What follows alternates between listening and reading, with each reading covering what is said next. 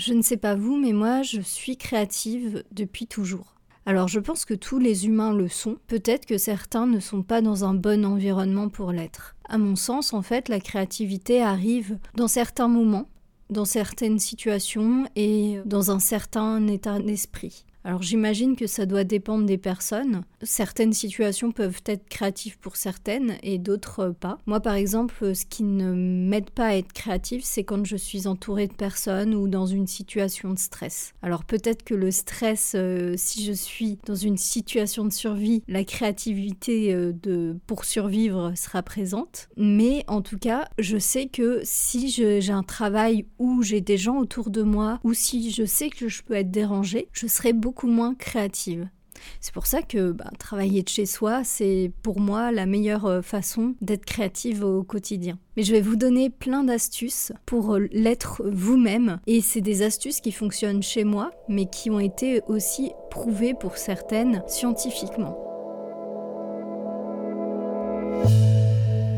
La première astuce, c'est à mon sens la plus importante. En fait, je pense que si on reste toujours dans le même univers, si on est toujours dans un quotidien qui se ressemble sans nourrir sa créativité, on pourra être créatif, mais ce sera tout de même limité. C'est pour ça que c'est important de se nourrir de diversité, de nombreuses choses différentes régulièrement. Que ce soit dans l'art, vous pouvez être euh, amené à découvrir de nombreuses œuvres artistiques, mais également d'observer le comportement humain, la nature, les sciences. En fait, euh, tous les domaines, il faut, faut que vous soyez curieux de tout pour pouvoir découvrir de nouvelles choses. En fait, lorsqu'on est adulte, on a beaucoup beaucoup moins de découvertes, puisque ben, forcément on connaît la vie, on connaît l'environnement dans lequel on vit, et on, connaît de nombreuses choses. Mais les enfants, eux, découvrent tout le monde, toute la vie, et eux sont devenus, enfin sont souvent très créatifs, parce que ben, justement ils se nourrissent de cette diversité de, de choses qu'ils découvrent, et ça devient, tout devient euh, intéressant. Ils sont toujours très émerveillés par toutes ces choses qui les entourent, et c'est, je pense, l'une des clés les,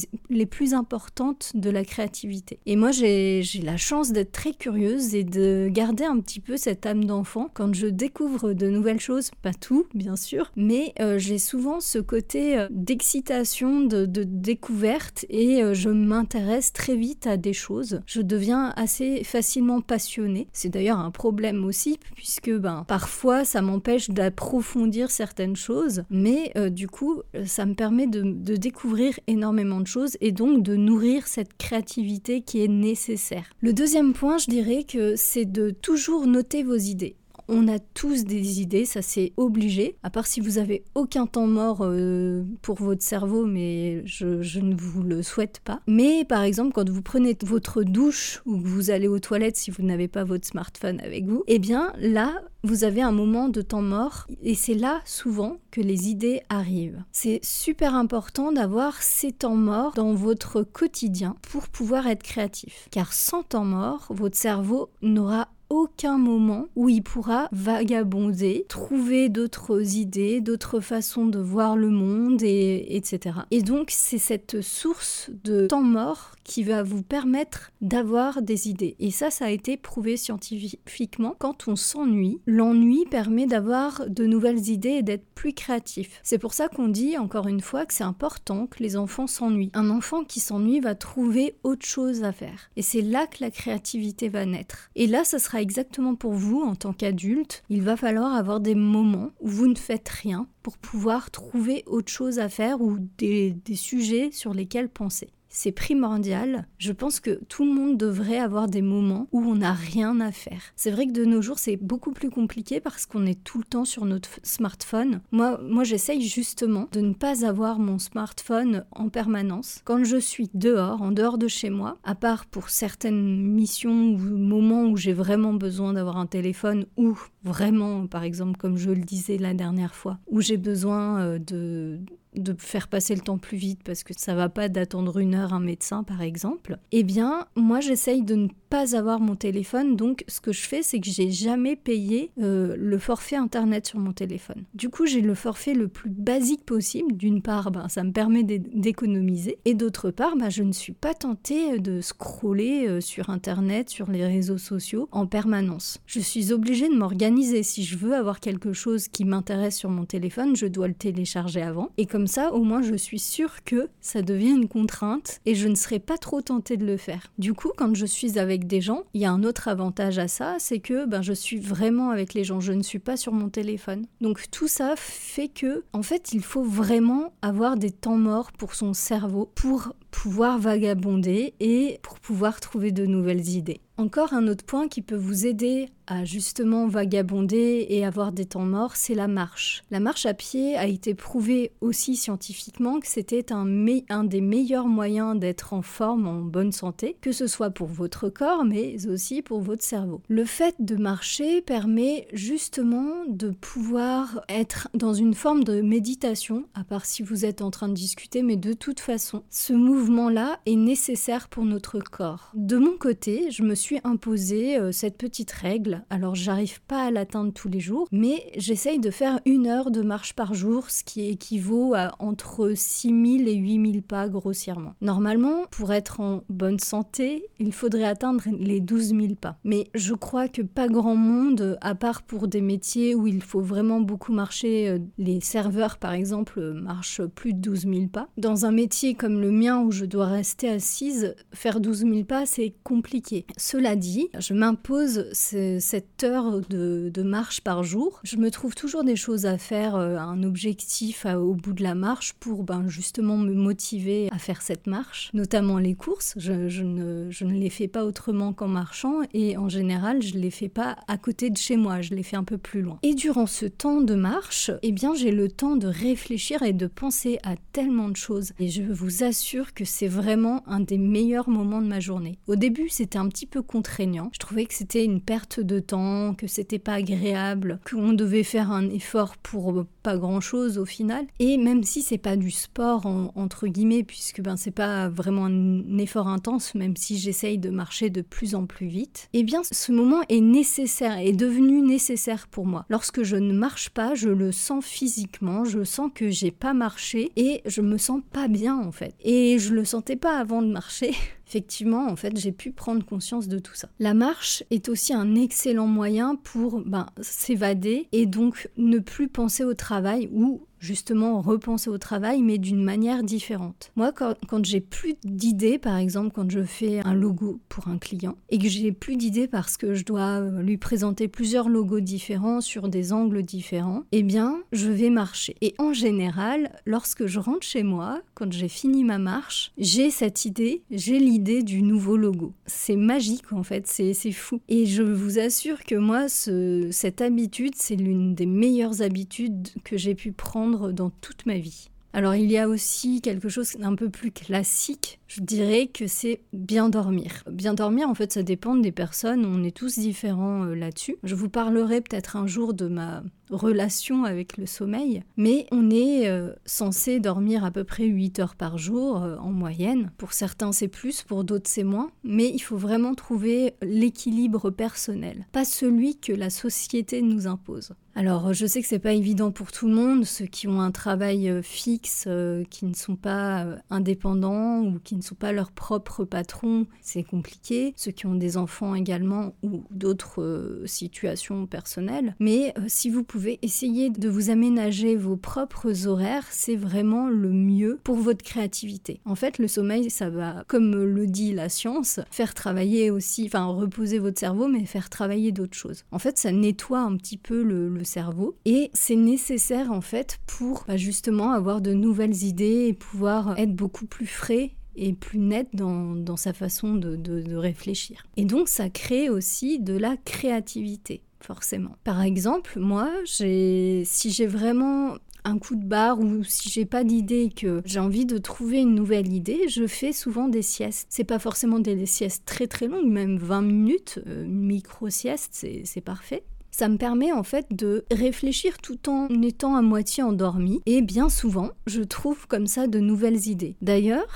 ce que je vous dis là actuellement, c'est une idée que j'ai eue en faisant une sieste. Ce, podcast est une idée qui vient d'une sieste. Je trouve ça très pratique parce que quand on travaille chez, chez soi, dès qu'on n'a pas d'idée, soit, ben, comme je le disais précédemment, on va sortir pour marcher, soit on va dormir, faire une petite sieste en fonction de son état physique du moment. Et à chaque fois, et c'est très rare que ça ne m'arrive pas, j'ai une idée par la suite.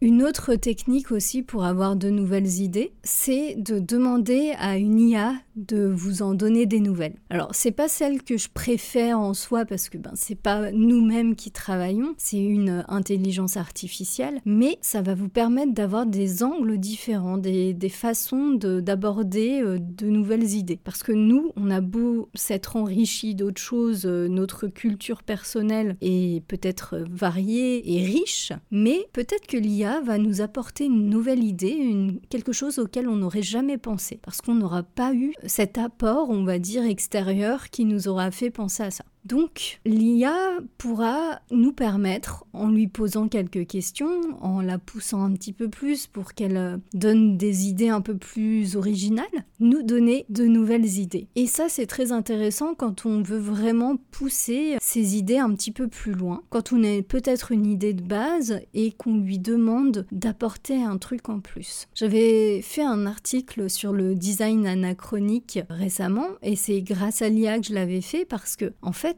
c'est très intéressant de voir comment elle perçoit ce que pourrait être, par exemple, là j'avais fait un smartphone dans des époques différentes. Et c'est génial parce que, en fait, on reconnaît vraiment les styles d'époque et en même temps le smartphone. Donc, du coup, il y, a, ce mélange des époques qui sont faites de manière parfaite, comme si c'était une vraie photo, comme si l'objet était réel, mais il ne l'est pas. Et je trouve ça extrêmement créatif finalement. D'ailleurs, euh, quand on s'intéresse un petit peu à la science-fiction, ou même à des univers un peu fantastiques, on reconnaît un petit peu ce, genre d'univers anachronique. En parlant de science-fiction et d'univers un peu fantastique, il y a une autre manière de s'inspirer. C'est une manière qui m'est assez propre et je pense qui est assez propre à plein de personnes qui aiment bien les univers un peu fantastiques ou euh, la science-fiction. C'est de se créer soi-même un monde. Vous vous donnez des contraintes et à partir de là, vous allez créer un monde. Moi, par exemple, je m'étais amusée à donner comme contrainte euh, qu'il n'y avait plus d'eau dans ce monde. Et donc, comment on faisait pour se laver? Pour se laver, on avait euh, par exemple une sorte d'aspirateur à peau. Donc, effectivement, il n'y a plus d'eau, mais ça marchait de cette manière. C'est peut-être pas très intelligent euh, cette manière de se laver, mais c'était une, une des manières qui, qui aurait été possible. Toujours, ces univers-là, il faut les créer sur du long terme. C'est-à-dire, dès que vous avez une idée, vous le notez. Même si c'est pas en soi utile, peut-être que ça, vous, ça pourra vous servir pour un roman, on ne sait pas, mais en soi, ça va vous créer une habitude de création quand vous avez régulièrement besoin de créer des choses ou quand vous avez ce terreau de créativité, ça va la, faire grossir. En fait, la créativité, c'est comme un muscle, entre guillemets. Plus vous en aurez, plus vous en aurez. Si vous ne la travaillez jamais, si vous n'avez jamais de moment où vous pouvez le faire, eh bien, ça ne fonctionnera pas. C'est pour ça que les gens qui me disent ah je suis pas créatif, euh, ah là là moi j'ai pas d'idée, euh, je suis pas une artiste. Euh, en fait moi je, je pense que c'est surtout des personnes malheureusement qui n'ont pas le temps et qui ont qui ont pas stimulé en fait leur créativité. Et je pense que c'est dommage parce que dans notre monde, il est quand même essentiel d'avoir quand même de nouvelles idées pour pouvoir un petit peu s'en évader et puis peut-être créer un, nouveau business euh, sur des choses qui n'existaient pas avant. Et pour moi, c'est super important de nos jours d'être créatif pour inventer de nouvelles choses et donc pouvoir éventuellement euh, se créer son propre travail. Il y a aussi quelque chose de très important, ce qui revient un petit peu à la première idée, c'est de s'inspirer de la culture. Jouer à des jeux vidéo, des, des jeux de société, lire des livres, regarder des films, écouter des livres audio, aller dans des musées, écouter de la musique. En fait, ça, c'est tout ce qui va vous donner comme source créative. Il y a aussi, bah, après ça c'est hors culture, mais il y a la nature aussi qui peut aussi euh, vous inspirer. La nature a inspiré énormément d'artistes euh, depuis la nuit des temps. Et je pense que c'est une source inépuisable comme l'art et euh, tout ce qui est culture, d'idées de créativité. N'oubliez jamais de, vous cultiver, d'essayer d'observer euh, le monde. Euh, moi, je sais que j'adore observer tous les détails. Et euh, je suis ravie parce que dans ma ville, c'est une ville qui a une histoire assez grande puisque je vis dans le quartier médiéval de ma ville et donc dès qu'on lève la tête, on découvre toujours de nouvelles choses si on n'observe pas un minimum, on les verra jamais ces, choses parce que ce sont des détails. Et c'est pareil dans la nature, tout change en permanence grâce aux saisons et puis ben aussi aux changements divers et variés. Et en fait, l'observation permet aussi d'être créatif, c'est-à-dire que plus on observe des, des, choses qui paraissent pas importantes pour la majorité des personnes, plus ça va nourrir notre créativité également. Une autre manière de développer sa créativité, c'est d'être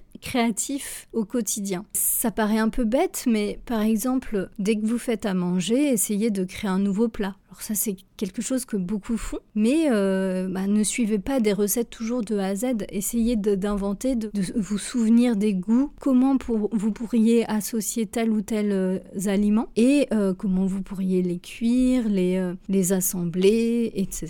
Et comme ça, en fait, ben, ça, ça, crée une forme de créativité aussi, enfin de source de créativité dans votre quotidien. Mais il y a plein plein d'autres choses en fait. vous pouvez être créatif d'une autre manière. Par exemple, essayez de penser vos courses de manière stratégique. Euh, vous allez vous faire le chemin euh, essentiel de vos courses. Ça peut paraître pas forcément créatif à première, du premier abord, mais en fait le fait d'optimiser et de visualiser le parcours de vos courses pour que ça aille plus vite et que vous ne passiez pas euh, trois heures dans les rayons, eh bien ça va vous permettre de nourrir encore cette créativité parce que vous allez devoir visualiser. En fait c'est vraiment en permanence une forme de voir le monde un petit peu différemment, le mettre un petit peu à votre avantage et essayer toujours dans chaque situation de trouver une manière créative de la faire. En fait, ça rend la vie plus agréable de trouver de nouvelles idées, de nouvelles façons de faire. Alors, il y a une dernière euh, idée pour être plus créatif, Là, c'est une manière de travailler en groupe, c'est de faire du brainstorming. Et donc, le, brainstorming, en fait, l'avantage, c'est que tout le monde apportera des idées, n'importe lesquelles. Vous donnez toutes les idées qui vous passent par la tête, vous les notez ensemble, etc. Et à la fin, même si certaines idées peuvent être vraiment nulles et loufoques, à la fin, ça peut vous donner soit de nouvelles idées, soit à force d'avoir donné plein plein d'idées à la volée, vous aurez la bonne idée qui va ressortir. Ça, c'est quelque chose d'assez connu qu'on fait très souvent en entreprise, mais euh, le fait est que ça fonctionne vraiment bien. Parce que plusieurs cerveaux, même euh, des cerveaux qui, qui sortent des idées bizarres, pourront permettre de faire d'avoir une très bonne idée au final. Et l'avantage d'avoir plusieurs cerveaux, c'est que ça va beaucoup plus vite. Quand on est seul, euh, quand on essaye d'aborder un problème, le problème c'est que souvent on l'aborde toujours de la même facette. L'avantage d'être plusieurs, c'est qu'on aura d'autres facettes qui vont être apportées. C'est pour ça aussi que je vous parlais de l'IA. Si jamais vous êtes seul, eh bien l'IA peut être une bonne manière de faire du brainstorming avec